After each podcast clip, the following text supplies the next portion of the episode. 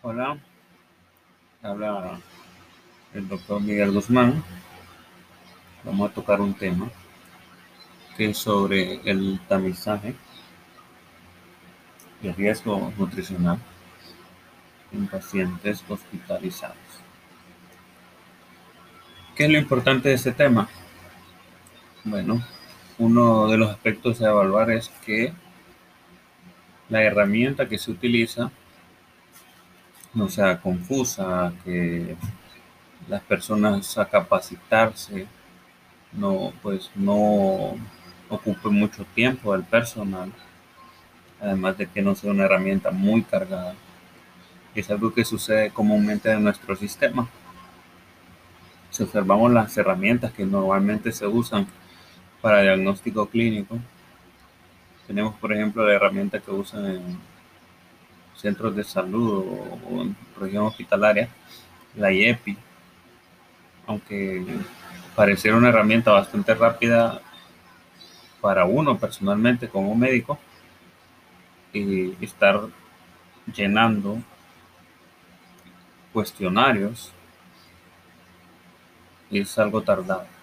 Uno tiene que brindar más tiempo al llenado de documentación que lo que brinda el paciente.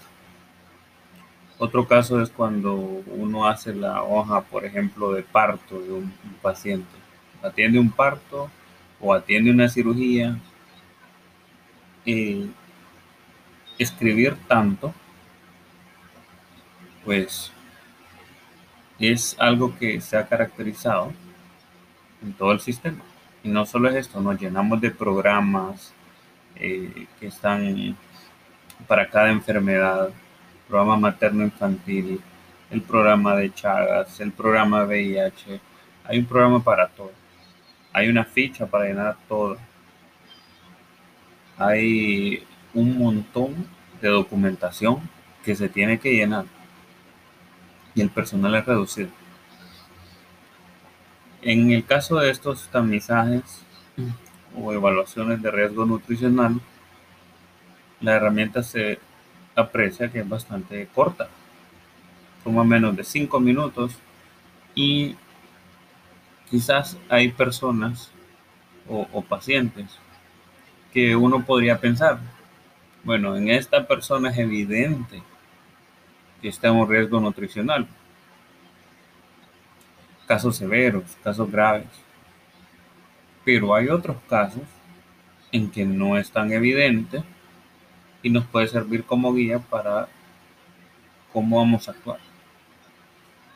Hay personas que no tienen ningún riesgo, entonces no vamos a dar un abordaje nutricional tan claramente, más que un poco de educación, porque lo apreciamos externamente. Pero si lo apreciamos desde el punto de vista de estas herramientas, puede llegar a mostrarnos puntos que no hemos apreciado, que no hemos evaluado y de repente el paciente sí necesita un abordaje nutricional un poco más, eh, un poco más intenso. A mi parecer, puede dilucidar cosas que no se miraban a simple vista y también determinar eh, un estadio más concreto, más científico sobre el estado general del paciente. Así como nos sirve de guía para brindar el abordaje. Personalmente sí las eh, herramientas que se han estado revisando, por ejemplo la NSR 2002,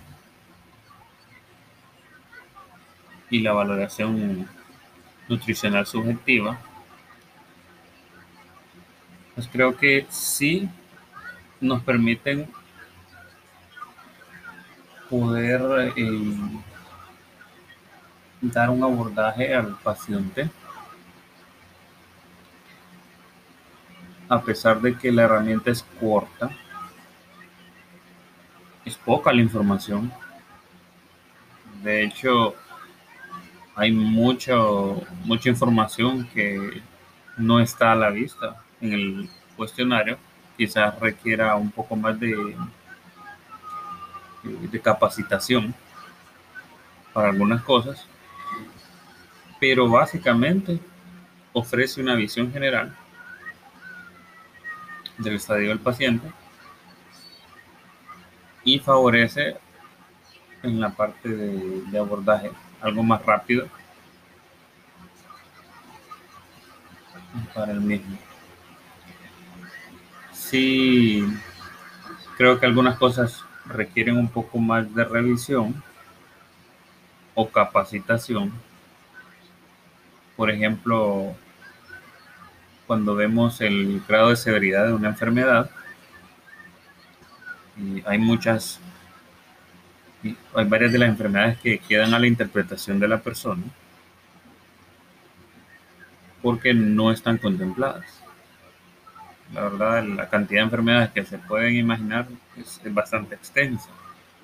Entonces esto nos deja un, pequeño vacío que seguramente puede englobarse como características generales de una enfermedad.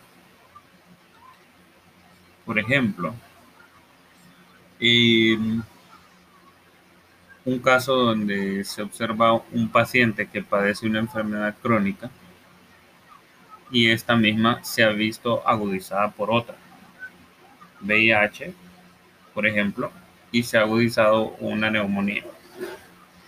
Desde la interpretación básica de una neumonía yo podría decir, bueno, digamos lo que es una neumonía adquirida en la comunidad.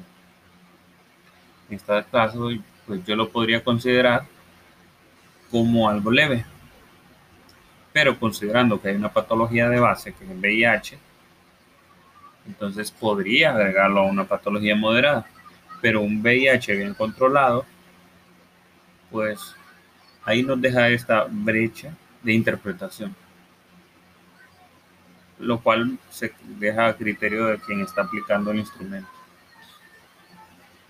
Otro ejemplo de esto podría ser la pérdida de peso.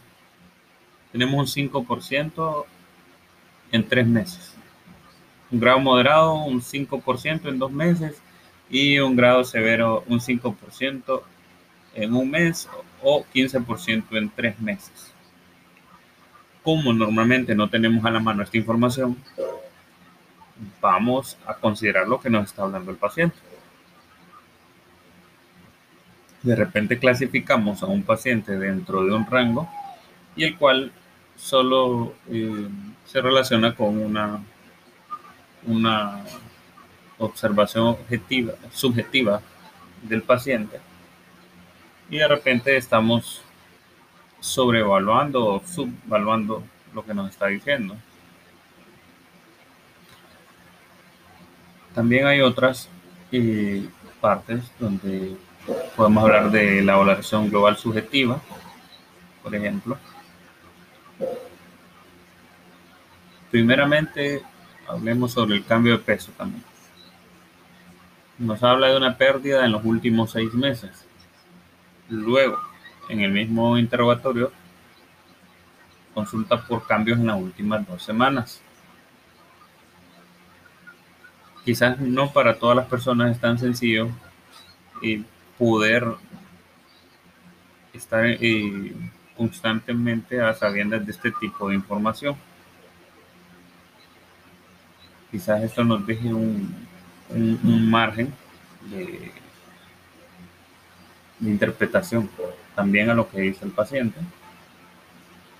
Los cambios de la dieta, por ejemplo, tipo de dieta, sólida subóptima, líquida, líquida hipocalórica, o si no hay cambios. Aquí estos tipos de dieta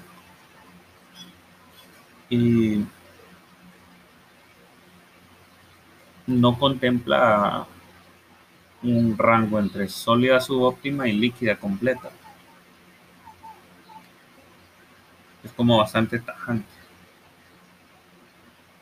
Entonces, así entre estos aspectos de los tamizajes, aunque están estas brechas, no deja de ser un instrumento bastante rápido como lo hice, es subjetivo. Creo que sí requiere cierto grado de capacitación, pero no es tan, tan amplio como se esperase, como otro instrumento quizás, como acostumbramos al sistema nacional.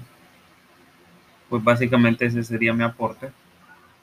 Muy bueno el realmente revisar estas guías y, pues